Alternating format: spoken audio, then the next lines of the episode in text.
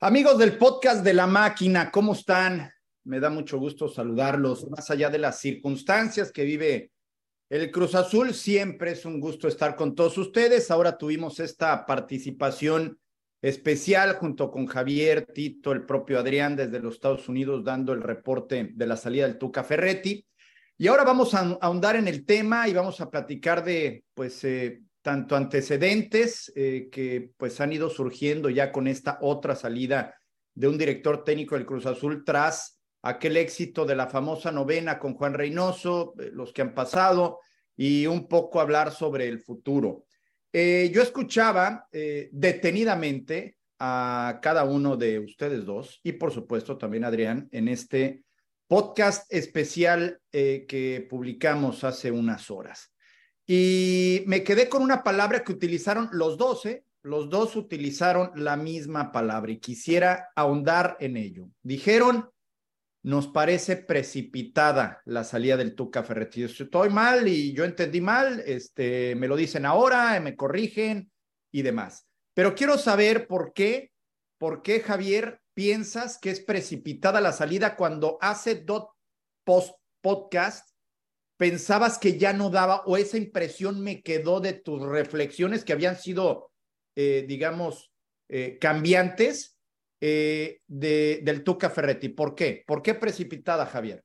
No, bueno, desde el principio dije yo que me parecía que la jornada 6 del Campeonato Mexicano podía ser una buena referencia, tomando en cuenta las sesiones de entrenamiento que podía tener entre esas tres semanas y este tiempo muerto entre que terminan eh, de participar en la League's Cup y el regreso a la liga, tomando en cuenta que no había tenido realmente a los refuerzos en tiempo y en forma. Y dije también que efectivamente coincidía con ustedes, sobre todo con tu tesis, de que a lo mejor el Tuque estaba perdiendo vigencia, pero todavía yo le daba eh, el margen de maniobra para llegar a ese momento, ¿no? Eh, a mí lo que me queda claro, Paco, entonces, es que se la fueron adelantando, ¿no? O sea, ya había una tendencia como para eh, facilitar su salida, o sea, ya no lo querían, este, no sé quién, porque es muy compleja la, estructura que maneja el Cruz Azul, pero creo que había ya un ambiente que tendía a decirle, mira, por allá está la salida, entre más rápido mejor, ¿no? Y no sé si tiene que ver con lo que decía Adrián hace semanas de que había un grupo inconforme, que la propia directiva se encargaba de fluir con este tema de que no llegaba bien a los entrenamientos o a tiempo, en fin. Empezó a incomodar la figura de Tuca Ferretti, está clarísimo. Sí me parece precipitada la salida, sobre todo porque no hay proyecto y ahora en el relevo pues hay un cuate dócil, ya hablaremos de él, que él no tiene la culpa y es un tipo capaz, pero es alguien al que van a manejar porque está acostumbrado a eso y lo digo con todo respeto para Joaquín Moreno. Entonces, no soy optimista con lo que viene porque lo que parece que está ocurriendo es que se están lavando la cara con una y otra y otra decisión. O sea, por ejemplo, el tema Cambindo, ¿quién lo trajo? Pues se lo va a tener que tragar, ¿no? O sea, le van a decir a Moreno, lo pones porque lo pones, que juegue porque juegue, dale oportunidades, le, le van a decir, juega, mi querido este, Joaquín Moreno con lo que hay en tres pistas y concilia y, regulariza las cosas y haz lo que puedas. Y eso no es un proyecto, eso es, esa es una solución emergente, como siempre, para un equipo que está haciendo las cosas muy raras a nivel dirigencial. Pero esa es, esa es la reflexión sobre por qué considero precipitada, un poco precipitada, la salida del Tuca. Para ti, Tito, ¿cómo andas, Tito? ¿Cómo andas, Paco, eh, Javi, Adrián, a toda la gente? Em, sí, sí, yo incluso creo que lo comentábamos contigo, Paco, eh, esto de que creíamos que al Tuca había que darle por lo menos hasta la jornada 5, 6, eh, ya regresando de la League's Cup eh, con semanas largas para poder trabajar, para poder ver si este, este equipo realmente iba a mejorar o iba a seguir con esta inercia, con esta tendencia, con este accionar que ha sido muy pobre, de eso no hay ninguna duda. Eh, pero sí yo creí conveniente. Eh, y, el tema de, darle esta oportunidad es, por supuesto, porque es eh, Ferretti, porque es Ricardo Ferretti, uno de los tipos más ganadores de nuestro fútbol, con más experiencia.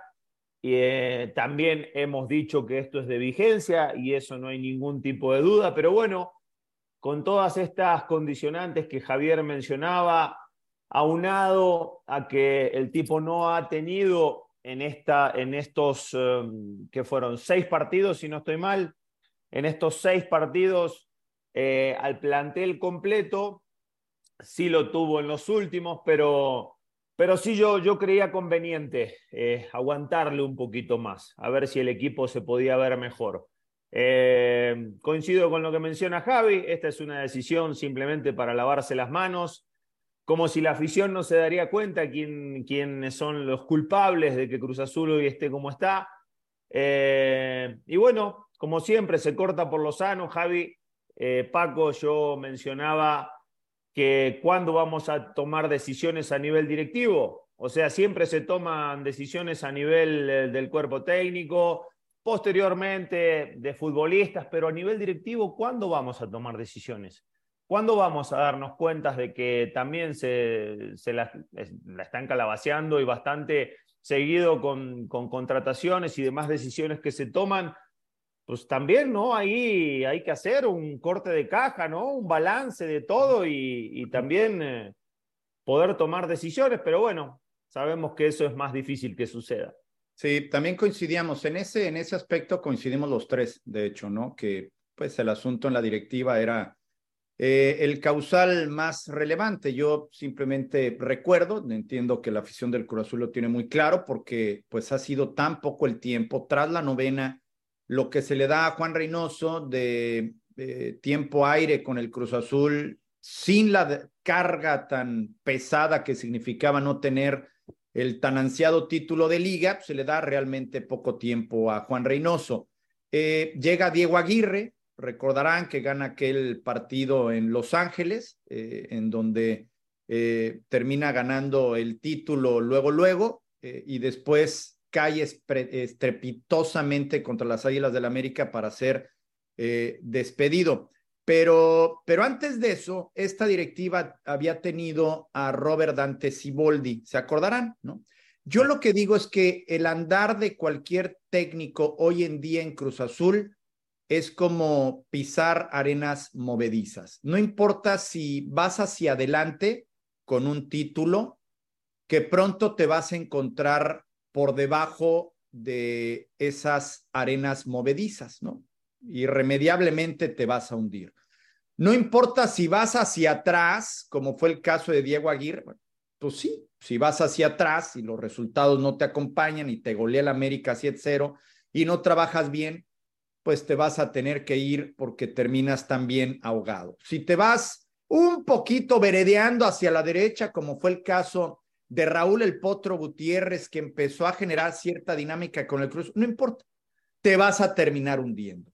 Y, ahora le pasa a Ricardo el Tuca Ferretti, no importa que traigas todos los blasones, que tengas siete títulos de liga, que tengas el respeto prácticamente de todo el medio futbolístico, no importan los resultados, si vas para adelante, para atrás, para el medio, no importa, te vas a terminar hundiendo. Y eso es muy peligroso, directiva del Cruz Azul. Es muy peligroso porque ahora van a dejar a Joaquín Moreno, pero no creemos que sea Joaquín Moreno y ustedes tampoco creen que sea Joaquín Moreno la respuesta para conducir al Cruz Azul. Ya lo dijo el conejo en una entrevista a León Lecanda, fue muy claro y dijo, se va a quedar Joaquín Moreno toda la campaña y después o son campeones con Joaquín Moreno o hace jugar al Cruz Azul de una manera brillante Joaquín Moreno para albergar esperanzas para próximos torneos o señor Velázquez, nadie con cierta trayectoria va a querer dirigir al Cruz Azul y no sé qué piensen, pero eso se lo han ganado a pulso. Ya lo decías, Javier.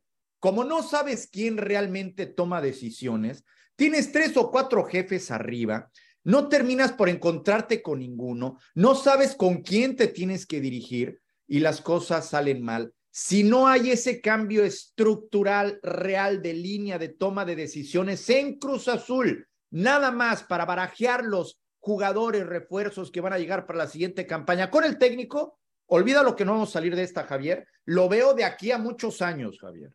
Sí, sí, sí, yo también no soy nada optimista. Y mira, vamos a tratar de meternos, y se vale Tito Paco, en la lógica de Víctor Velázquez. Vamos a tratar de, estar un poquito durante algún tiempo en su me late, Me late. Mira, es un empresario eh, exitoso, la cooperativa va bien, eh, la cementera va bien, eh, y tiene mucha presión de los cooperativistas. Aquellos que crean que esta situación de Cruz Azul le vale un rábano están completamente equivocados. Está preocupado, está tenso, está inquieto. Es una persona a la que le ha cambiado el flujo de la vida por tener que manejar al equipo de Cruz Azul. Y entonces, eh, él dice, entiendo que no sé y busca una serie de opciones. Y para mí ya se encartó. Y les voy a decir por qué. No sé si tiene demasiada información de redes sociales sobre lo que, la, gente piensa de Jaime Ordiales. Jaime Ordiales, digan lo que digan, es un cuate con una trayectoria bastante buena en México, como jugador, como entrenador, como directivo. Es una persona decente. Yo no sé si entonces lo que está haciendo Víctor Velázquez es decir, prefiero tener al que más certeza me dé de que no me va a robar. Pero entonces la contradicción viene cuando está Jaime Ordiales, que un directivo, Tito, tú lo sabes, un directivo de esa naturaleza tiene que ser el malo de la película muchas veces, porque es el que se enfrenta a los promotores, a algunos promotores, es el que tiene que tomar ciertas decisiones que no le van a gustar a ciertos jugadores, es de alguna manera tiene que ser, no siempre, pero tiene que ser un poco el que blinda, el que protege, el que recibe las balas, por poner una analogía. Entonces, cuando Jaime Ordiales tiene tantos capítulos recientes de, de roce, de desgaste, etcétera, se va a la selección nacional y regresa, y antes de que regrese, dice Velázquez o hace su gente trascender que nunca más va a regresar a la organización. Y finalmente regresa y regresa como asesor externo. ¿Por qué no lo nombras presidente deportivo? ¿Por qué no lo nombras vicepresidente deportivo? ¿Por qué lo quieres pero lo marginas? ¿Qué hay ahí? ¿No? Ya sabemos, hablando en plata, que Mario Ordiales es representante y es ineludible hacer la relación, ¿no? O sea, son hermanos y tú dices, bueno, uno maneja ciertos jugadores o manejó ciertos jugadores de Cruz Azul y aquí está el presidente deportivo, no hagas cosas buenas que parecen malas. Después está el vikingo Dávalos que dicen trae jugadores. Y luego está el Conejo Pérez, que también propone jugadores. Y el entrenador que se fue, que también propone jugadores. ¿Qué tienes que hacer, Víctor? Pues tienes que ponerte la mano en el cinturón y darte cuenta que tu estructura no está funcionando, que tienes que generar cambios radicales para que tú puedas estar tranquilo con operaciones mucho más importantes que las del equipo de fútbol. Pero hoy, por lo pronto, las medidas que tienes que tomar son muy dolorosas y perdón esta presunción, son muy dolorosas porque te tienes que deshacer de mucha gente que probablemente es valiosa y que probablemente es profesional, pero no te están dando resultados. Entonces, te estás llenando de asesores, te estás llenando de gente que decide y no sé, no lo han hecho bien, está clarísimo. Entonces, con una sola línea de mando, estas cosas pueden cambiar. Coincido contigo en lo de Joaquín Moreno, pobre Joaquín, porque lo que están haciendo es utilizarlo. Lo van a manipular, lo van a manejar para tapar todas las cosas raras que hicieron y darle calma a los cooperativistas. Y le van a decir a Moreno, con lo que hay, compadre. Nada de que el 9 que falta, tú ah, trata de armonizar, que los jugadores opinen más. Eso es ah, caray. La, apuesta, fíjate nada más. Me estás ¿eh? cambiando el speech. Tú me aseguraste hace 3, 4 episodios atrás. Que iba a llegar. venía el 9 que eh, pero, pero puede ser que ya esté perdiendo la apuesta porque, porque Joaquín Moreno, o sea, yo creo que sí lo van a traer, yo creo que sí lo van a traer, pero estoy, estoy digamos, poniendo un, un, supuesto al extremo de lo dócil que va a ser Joaquín, porque Joaquín no ha sido nunca cabeza, siempre es, oye, sálvame las papas, apaga el fuego. Y hoy lo que va a hacer Joaquín, que es un cuate maduro, decente, inteligente, tácticamente tendrá lo suyo, su estilo, se va a apoyar mucho en el vestidor, va a tratar de que los caciques de este equipo se sientan cómodos y eso tiene una vigencia, porque luego también de pronto ocurre pues que, que cada quien hace un poco lo que quiere, ¿no? El equipo van a ver, va a funcionar en la jornada 3, 4, va a funcionar, el equipo va a empezar a ganar partidos, pero ¿hasta dónde? Porque entonces estamos hablando de que todo esto tiene un techo, ¿no? Incluso en, la visión integral por parte de Joaquín. Yo, como dice Paco Tito, creo que para que esto cambie, y no estoy hablando de extranjeros, tienes que traer una cosa como la que hizo el Guadalajara, un manager general que te vea fuerzas básicas, que tenga visión de mercadotecnia, de comunicación, un cuate que tenga experiencia internacional mexicano, no, alguien que no le cambie el rumbo ni en cuatro ni en cinco años. Hoy Cruz Azul es un desastre y Velázquez tiene que darse cuenta que no le ha atinado, que tiene que cambiar casi, casi todo. No está más que la posibilidad de refundar este equipo para que, para que dé para adelante. Si no puedes con Ferretti, no puedes con Ciboldi, no puedes con Aguirre, y luego traes a Reynoso y a Reynoso le quitas, lo descabezas y deshaces así al equipo que te dio la novena, no lo haces dinastía, pues te das, te tienes que dar cuenta que no, no la haces para tomar decisiones en esto. Paco, a ver, vamos a hablar un poquito del organigrama. Presidente, Víctor Velázquez, director deportivo, El Conejo, asesor externo, Jaime Ordiales, José Luis Ortega y el vikingo Dávalos, inteligencia deportiva.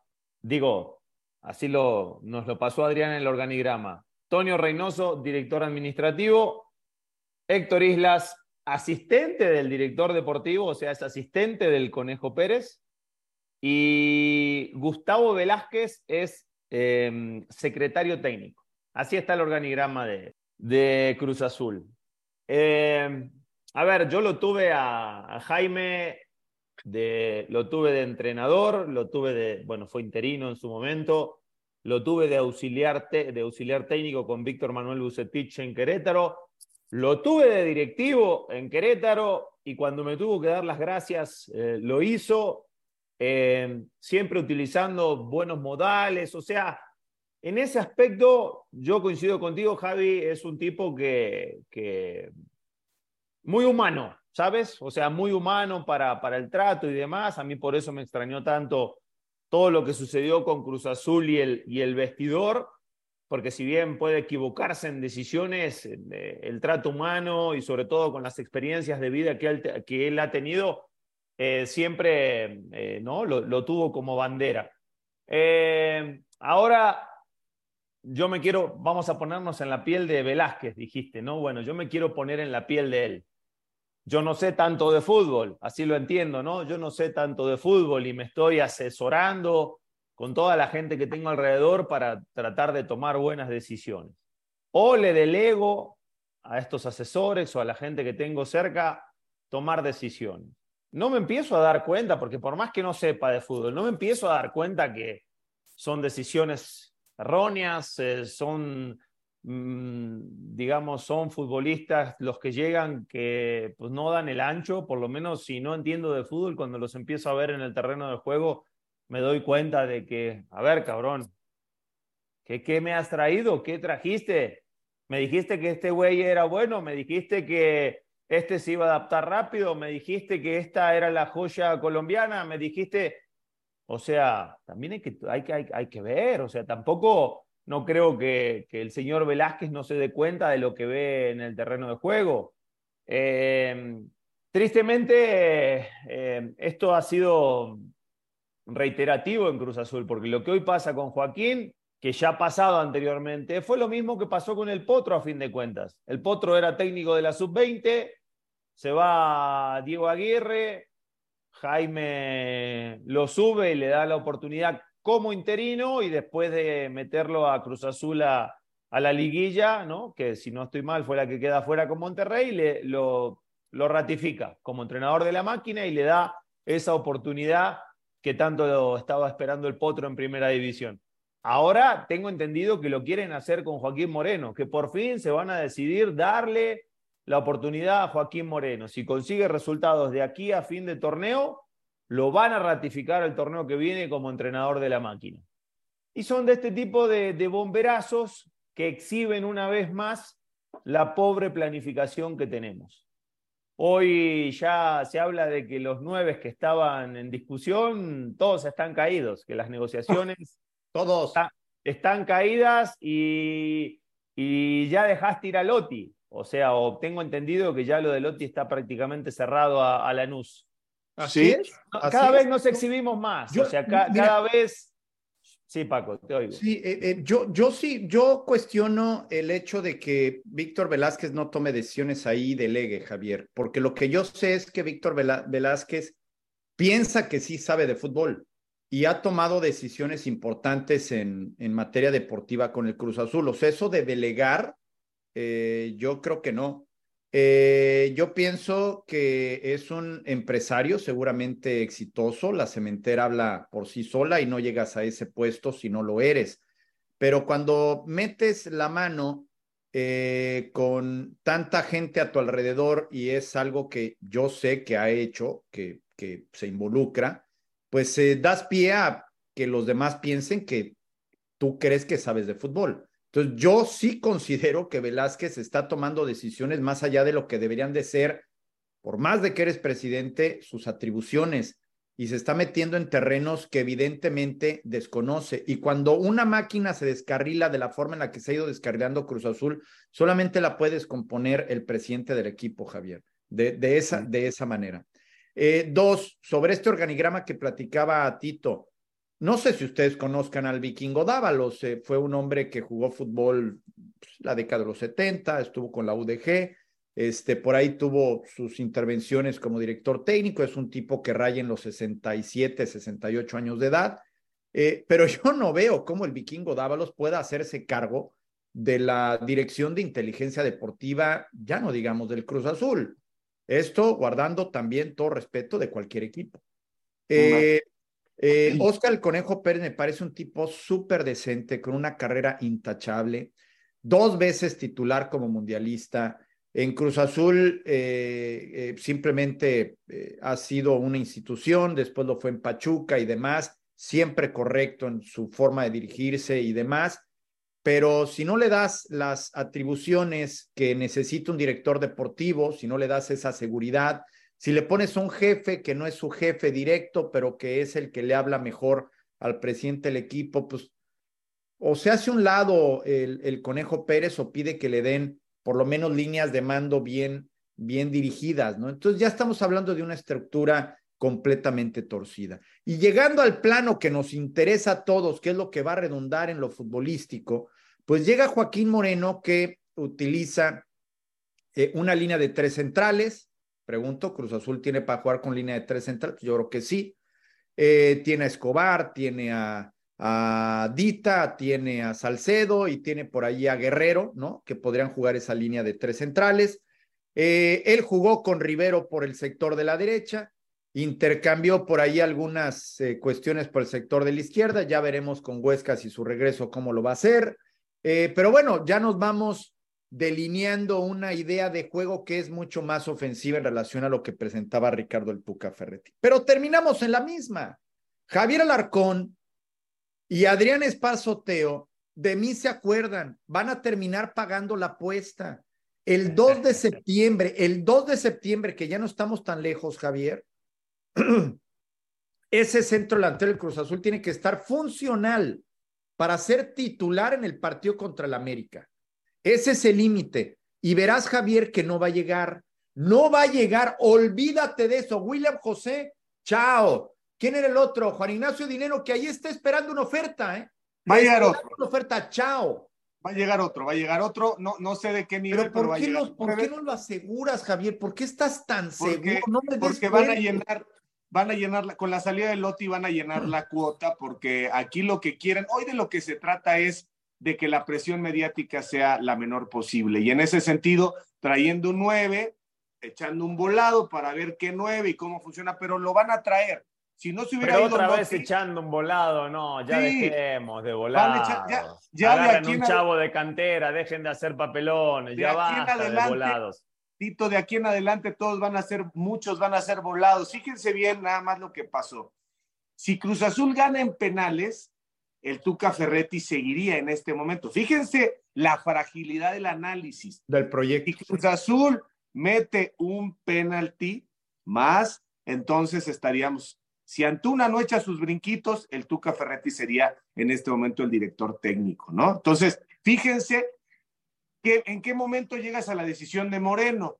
O sea, tú dijiste, cuando el Tuca Ferretti en tres años o cuatro años ya nos dé dos campeonatos, el que sigue es Joaquín Moreno, porque era el auxiliar, ¿no? O sea, ellos van a decir, somos tan brillantes que adelantamos los tiempos, pusimos a Joaquín Moreno ya pensando en lo que seguía.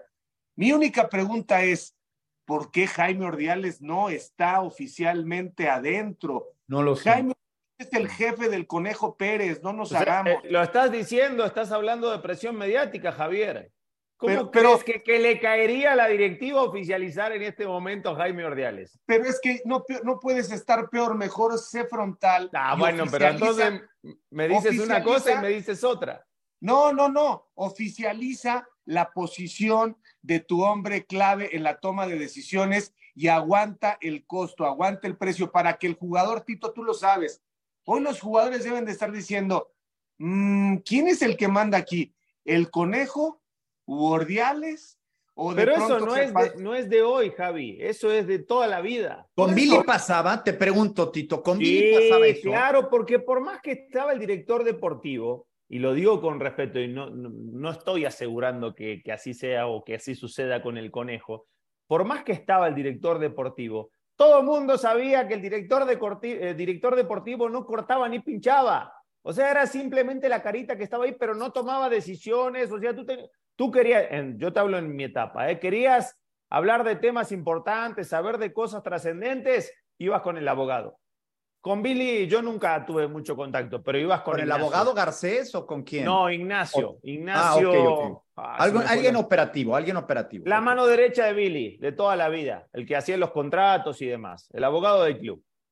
Con él ibas a tratar cualquier tema. Y en su momento yo tuve Alberto Quintano, bueno, el, por lo menos los tres años que yo estuve, estuvo él. Después no me acuerdo quién vino ni quién estuvo antes, pero a ver, en corto, con los futbolistas que estaban desde antes, los que estaban antes, no sé si estuvo Agustín Manso antes de Quintano, era siempre lo mismo, era simplemente Tito, si a ti te ofrecieran el puesto, si Tito ofrecieran el puesto de director de del Cruz Azul, pero eh, no, no me pongas esa, no, no, pregunta. No, te, la porque, pongo, porque se puede malinterpretar, Paco. Quiero, quiero que me digas, Tito, quiero que me digas, sé que alguien está ocupando el puesto, ¿no? Quiero que me digas cómo lo corregirías. Javier ya dijo, pues yo pondría una línea de mando. O sea, si tú aceptas una dirección deportiva es porque quieres que haya, que haya cierta, ciertas eh, condicionantes.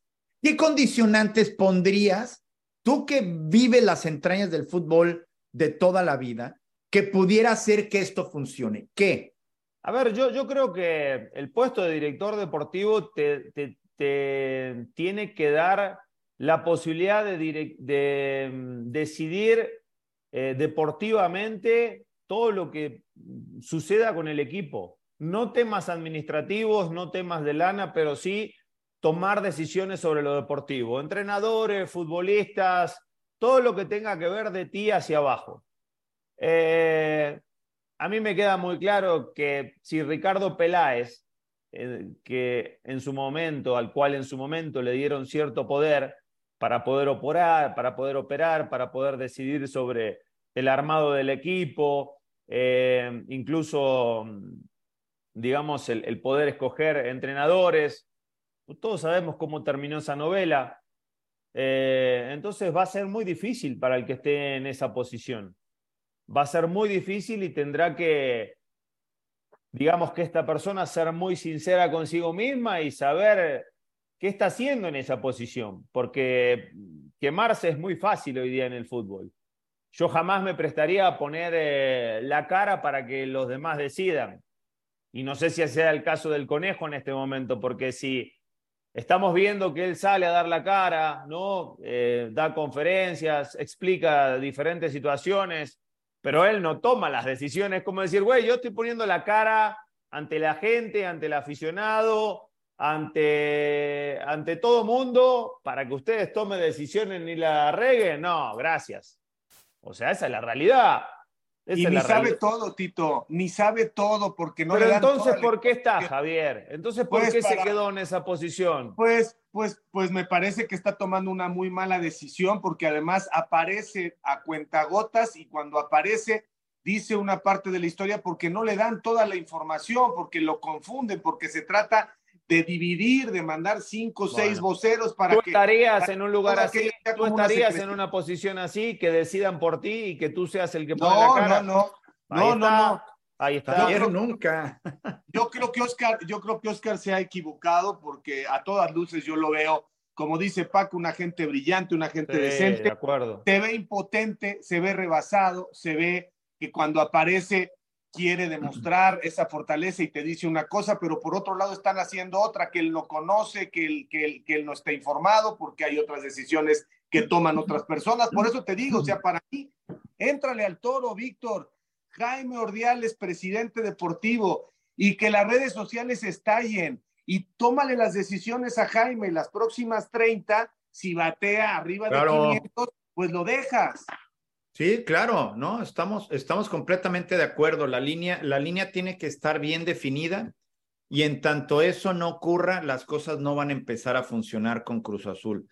Eh, quisiera detenerme otra vez en el tema y ya para dejarlo lo del Tuca Ferretti, porque Ricardo el Tuca Ferretti eh, representó para el aficionado del Cruz Azul cuando se toma la decisión de que ahora sí van las cosas en serio. Ricardo el Tuca Ferretti es un técnico que ha salido campeón con escuadras como eh, Pumas, como Tigres, como Chivas, eh, vaya, que ha tenido con diferentes eh, modos de interpretar el fútbol, filosofías, presupuestos también, solo con mexicanos, con una gran cantidad de extranjeros, con prácticamente cartera abierta con Tigres, con una, digamos, parte eh, media entre esas dos facetas con Chivas y por supuesto con la escuadra de Tigres, con Pumas, ¿no? Que llegó para tratar de salvarlos. Entonces, para la afición del Cruz Azul significó eh, un, un Mesías cuando lo nombran. Yo recuerdo el júbilo por parte de la gente cuando, cuando contrataron a, a Ricardo Tuca Ferretti y ahora se va por la puerta de atrás. Y yo recuerdo mi análisis con Tigres en la parte final del Tuca. Yo decía, es que ha llegado a una caducidad el Tuca Ferretti. Probablemente en su carrera, no lo sé, pero sí con los propios Tigres. Quisiera poner una calificación al Tuca Ferretti al frente del Cruz Azul, solamente ahí con Cruz Azul y para mí es reprobatoria. Yo por eso decía en el podcast especial que para mí se tenía que ir el Tuca Ferretti ahora porque no supo interpretar con todo ese bagaje que tenía el Tuca Ferretti de conocimientos y también de la institución, no supo interpretar cómo tocar el violín, cómo tocar la guitarra, vaya, cómo aprovecharse de todos los elementos. Para mí el Tuca Ferretti reprueba con Cruz Azul lo cual no quiere decir que cualquier otro técnico que llegue, el caso de Moreno, vaya a reprobar. No supo interpretar el Tuca Ferretti y le pongo un 5 de calificación. No sé qué piensen ustedes, ya para dejar este tema atrás, quizá precipitado, quizá no, pero una calificación del Tuca Ferretti no puede ser más de 6 o de 7. ¿Estamos? Sí, ¿Estamos? seis. Seis. ¿Tú, y, siendo, y, y, siendo generosos, la verdad. Sí, sea, yo, yo, yo, lo dividiría eh, una calificación en, lo que fue el torneo pasado, en cómo termina cerrando, que para mí con menos hizo más, o sea, con menos material, con menos plantel, con menos variantes, logró hacer a un Cruz Azul un poquito más sólido, más competitivo desde esa fortaleza que, que estamos mencionando. Eh, lo metió a, a, repechaje y después, bueno, hasta ahí, hasta ahí le dio le pondría un 6, un 7, si, si, si te gusta el torneo, el torneo pasado, pero este torneo no puedo calificarlo más de un 4. O sea, no puedo calificarlo más de eso porque fue muy pobre lo que se vio de, de Cruz Azul en las primeras tres jornadas y después en la League Cup. No podemos sacar de seis partidos un, algunas pinceladas con, iniciando con Toluca y otras con Inter Miami y el cierre con Charlotte, que, termina siendo propiciado por la lesión de, Moisés. Eh, la verdad es que, es que sí, Cruz Azul quedó mucho a deber y ahorita me estoy acordando de tus palabras, Javier. Jornada 1, jornada 2, jornada 3, falta Sultano, Mengano, Fulano. eh, el equipo debía proponer algo diferente, debía verse mejor en el terreno de juego. Eh, era muy pobre el accionar, era muy pobre, no terminó siendo goleado con Atlas y Toluca de milagro. Eh, en Cholos, básicamente las modificaciones terminan regalando el partido en el segundo tiempo, ahora haciendo un poquito de memoria, ¿no? O sea, las decisiones que ha tomado el Tuca a lo largo de estos partidos han sido contraproducentes. Esa es la realidad, contraproducentes para, para el mismo equipo. Y ya con equipo, pero si aguantaste vara en ese periodo en el cual había excusas, perdón, eh, ¿por qué no aguantar vara dos o tres partidos más a ver si realmente compone el camino o no? O incluso, y me vuelvo a poner en el papel de Velázquez, ser un poquito inteligente y decir, bueno, ya traje a un entrenador prestigioso, consagrado, lo que hablábamos antes, el más ganador, el que sea. Pues tira la pelota para allá. Si al equipo le va mal, a ver, traje al director técnico más chingón de, que ha pasado en la historia del fútbol mexicano o uno de los más chingones. O sea, por lo menos sea un poquito, un poquito inteligente en ese aspecto. Las cosas salieron mal, a fin de cuentas tengo entendido que el contrato del Tuca terminaba al finalizar este torneo. Exactamente. Entonces, pues ya dale la oportunidad y que si se va a equivocar, que se equivoque. E incluso no haga celoso de ser el único equipo que lo cesaste en su carrera. O sea, un poquito el contexto nada más, ser un poquito inteligente, porque dentro del colmillo que hay que tener para tomar decisiones, este es uno de ellos. O sea, no tuvieron ni esa inteligencia. O sea, se, se dejaron ir, como dices, o no aguantaron la presión, no sé qué presión, porque yo vivo, o sea, desde que han agarrado a la institución, viven con presión, salvo el, título que, que consiguieron con Juan Reynoso, después siempre ha habido presión y siempre la habrá, y siempre estarán bajo la lupa con las decisiones que tomen. Entonces, lo hubieran dejado, lo hubieran dejado y si la cosa no, porque ya si jornada 5 o 6 ya se cae de Maduro y el equipo no levanta y, seguía sumando derrotas, pues no hay manera de sostenerlo. Un entrenador que, que no gana, no hay manera de sostenerlo. Pero sé inteligente, lo aguantaste hasta donde más pudiste y aquí no. Aquí no aguantaste hasta donde más pudiste. Te lavaste las manos a la primera de cambio. Hiciste la fácil. El penal entra, se queda. El penal se falla, lo, lo cesas. Y no, se pueden tomar decisiones así en el fútbol. Eh, a mí me queda claro que esto no es futbolístico, no fue táctico, esto fue personal, esta es la hoguera de las vanidades. El Tuca Ferretti no se va, el Tuca Ferretti, escuchen esto, ah, no se va, no se va por el funcionamiento tan deficiente de Cruz Azul, coincido con usted, pero tienen un poco de amnesia, les voy a decir por qué. En los tres partidos de la liga, fíjense bien, en los tres partidos de la liga, ya se olvidaron del penalti de Nacho, de lo de jurado, en los tres partidos de la liga hay errores que no son ni de planteamiento, que no son ni de calidad de los jugadores, sino errores puntuales que el técnico no puede controlar. Leagues Cup, dijimos contra Miami, qué buen funcionamiento de Cruz Azul, falta contundencia, contra Atlanta un desastre, contra Charlotte más generación, un par de jugadas falladas de Rotondi que hubieran dejado en este momento. Segundo tiempo, pero, cuando el equipo... vamos a remitirnos a lo básico que dijimos desde la luna hace meses. Y el 9, o sea, y el 9. ¿qué episodio 14, episodio 15 y el 9. Ni el Tuca, nadie. Jornada 7 y el 9. Nadie va a Javier, no está Adrián, no está Adrián ahorita, estará más adelante. Te damos una oportunidad, te cambias de nuestro lado, te quedas del otro lado. No, no, mira, la cláusula esa del 2 de septiembre tú la inventaste. Yo te perdono la sé. La, oye, la cláusula esa del 2 de septiembre, pero entero, pero con gol contra el América, fue una imposición de Paco, pero va a llegar el 9, no sé de qué nivel, pero va a llegar el 9. Oye, por cierto, la camiseta de Tito. Ah, Gabriel Hernández, Tito, Gabriel Hernández que vive, cierto, en, en tierra de, de, gallos, este, se llevó la playera. Mi querido Gaby, yo voy a ser el encargado de llevarte la playera hasta Querétaro y de entregártela firmada en tu mano, en tus manos. Así que quédate bien tranquilo, felicidades, acertó todas las preguntas. ¿eh?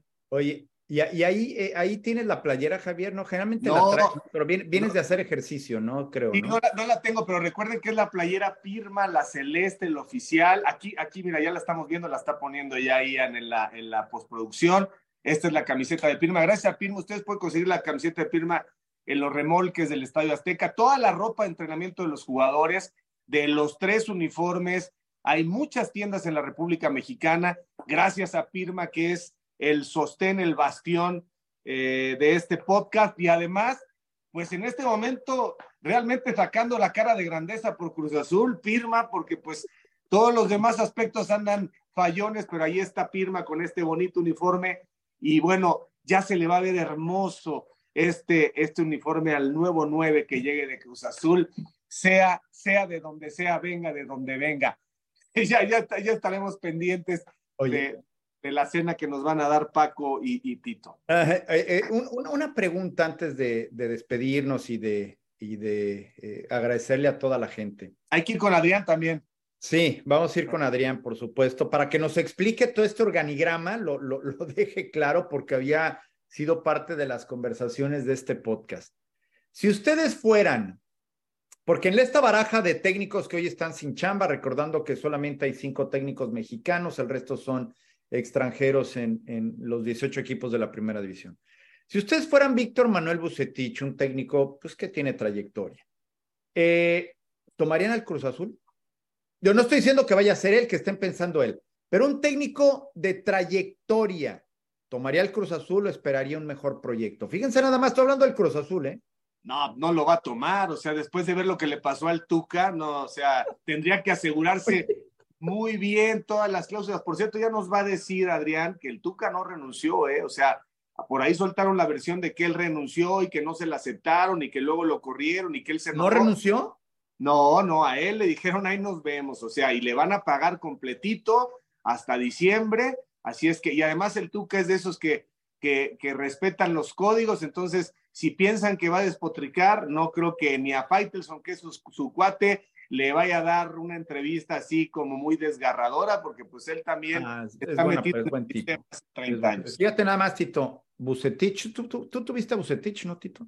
Lo tuve en Querétaro, sí. No tomaría el Cruz Azul porque esperaría un mejor proyecto. Es muy probable, es muy probable. Es muy probable que, no, que no lo tomen. Sí. Qué duro, ¿no?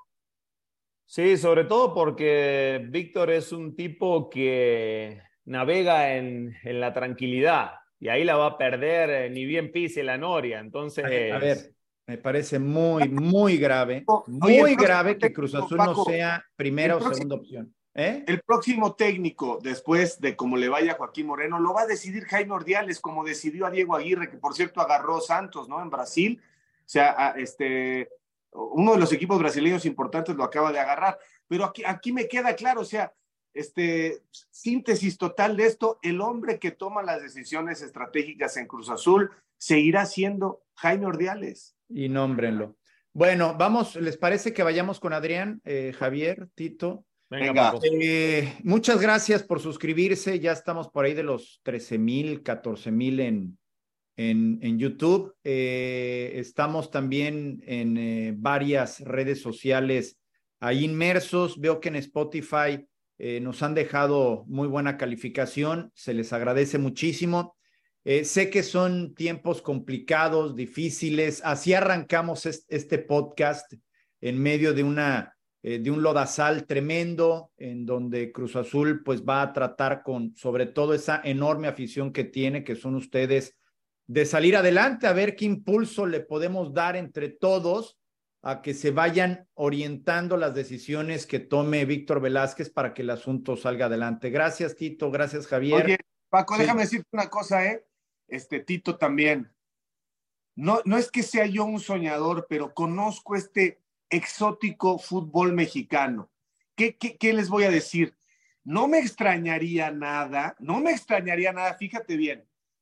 Ley de probabilidades están muy escasas pero sí he visto cosas así que pasan, ¿eh? Y si tú revisas la calidad del plantel de Cruz Azul, más un 9 decente, no sería tampoco tan descabellado pensar que, que Joaquín Moreno aportara ciertas dosis de, de, estabilidad y de sapiencia táctica y que este plantel caminara, ¿eh? O sea, ahí se las dejo, o sea, con todo y todo, no, tampoco lo descarto, ¿eh? Porque este fútbol mexicano... No, bueno, pero si Cruz Azul, Javi, no llega al mínimo al play-in con este plantel, se tienen que ir todos, ¿eh? Que agarren la valijita y que no quede ni uno. O sea, por, por supuesto que tiene que llegar al mínimo al play-in. bueno, chao, señores. Los dejamos con Adrián, que nos va a delinear completamente este organigrama tan complejo de descifrar con Cruz Azul. Fuerte abrazo para todos. Javier, Paco, Tito, amigos del podcast de la máquina, qué gusto saludarlos. ¿Qué está pasando con Cruz Azul? ¿Qué información hay con respecto a Ricardo Ferretti, con respecto al 9? A ver, vamos a empezar con el tema del Tuca Ferretti. ¿Renunció o no renunció? Lo que yo tengo, y es una información eh, que consulté por diversas fuentes, es que no hubo una renuncia.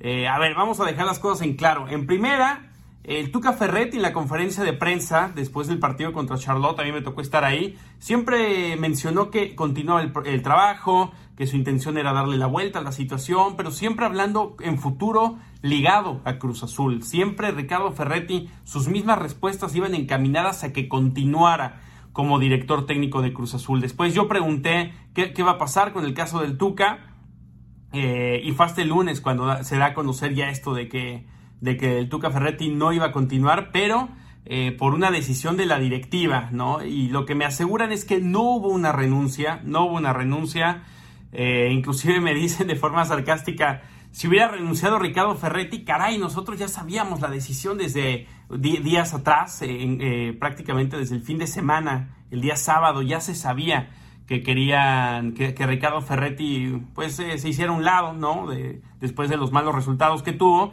Y lo que me decían de la directiva es, si Ricardo Ferretti hubiera dicho renuncio, pues para nosotros inclusive hasta por el tema de dinero, ¿no? Económicamente hubiera sido mejor para Cruz Azul porque se hubieran ahorrado el finiquito y justamente lo que ahorita están negociando con Ricardo Ferretti, ¿no? Entonces, lo de la renuncia, pues me, dicen que es falso, que no va por ahí y que bueno, al final de cuentas terminó siendo eh, un despido, el mismo que fue comunicado por Oscar Pérez, no fue eh, Víctor Velázquez eh, el que le da la noticia, es Oscar el Conejo Pérez, el director deportivo, el que termina por decirle a Ricardo Ferretti, darle la noticia sobre el despido. Eso me gustaría aclarar en el caso de Ricardo Ferretti. En el caso del director técnico, eh, es falso que estén buscando un director técnico, es falso. Se van a ir con Joaquín Moreno de aquí hasta que acabe el torneo. Entonces, bueno, dejar claro eso. ¿Qué está pasando en el caso del 9?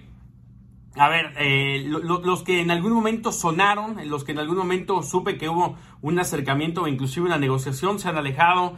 Eh, ayer revelábamos por la mañana lo de William José, no se va a hacer, no se va a hacer lo de William José.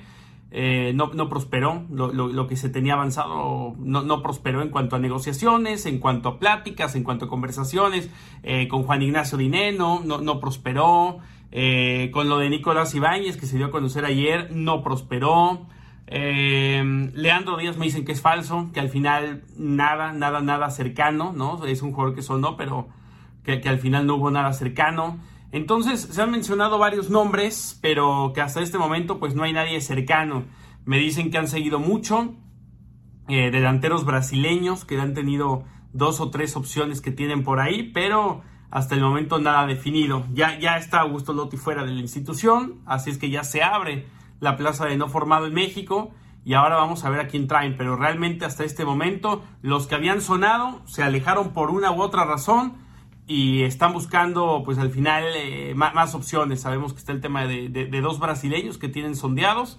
Sé que hay también alguien de la Liga MX que están buscando, ya no Nico Ibáñez, que fue el último por el cual preguntaron y que fue un no rotundo, que están preguntando por alguien más dentro de la liga local, pero hay que ver, hay que ver de momento lo que me dicen es que no hay nadie cercano. Y me gustaría comentar también el tema del organigrama. Prometí que, para esta edición del podcast les iba a decir con exactitud el organigrama oficial, es decir, el que la directiva dice estos son los puestos de cada uno. A ver, es Víctor Velázquez, presidente, Oscar Conejo Pérez es el director deportivo, Jaime Ordiales es un asesor externo de, de Víctor Velázquez, el director de administrativo es eh, Toño Reynoso.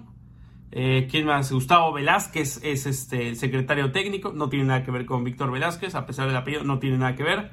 Eh, ¿Y quién más me falta? Y bueno, eh, ah, bueno, y Chato Ortega y Vikingo Dávalos, los encargados de la inteligencia deportiva. Les prometí tener con exactitud los cargos. Héctor Islas es asistente de director deportivo, es decir, de Óscar el Conejo Pérez. Y bueno, pues esos son los, los cargos oficiales que tienen dentro de Cruz Azul. Prometí que los iba a traer, que les iba a decir más o menos cómo iba la situación y por supuesto eh, tenerles un gráfico listo para que ustedes vean cuáles son los cargos y posiciones exactas, a pesar de que ya los habíamos mencionado anteriormente, no existía mucha confusión.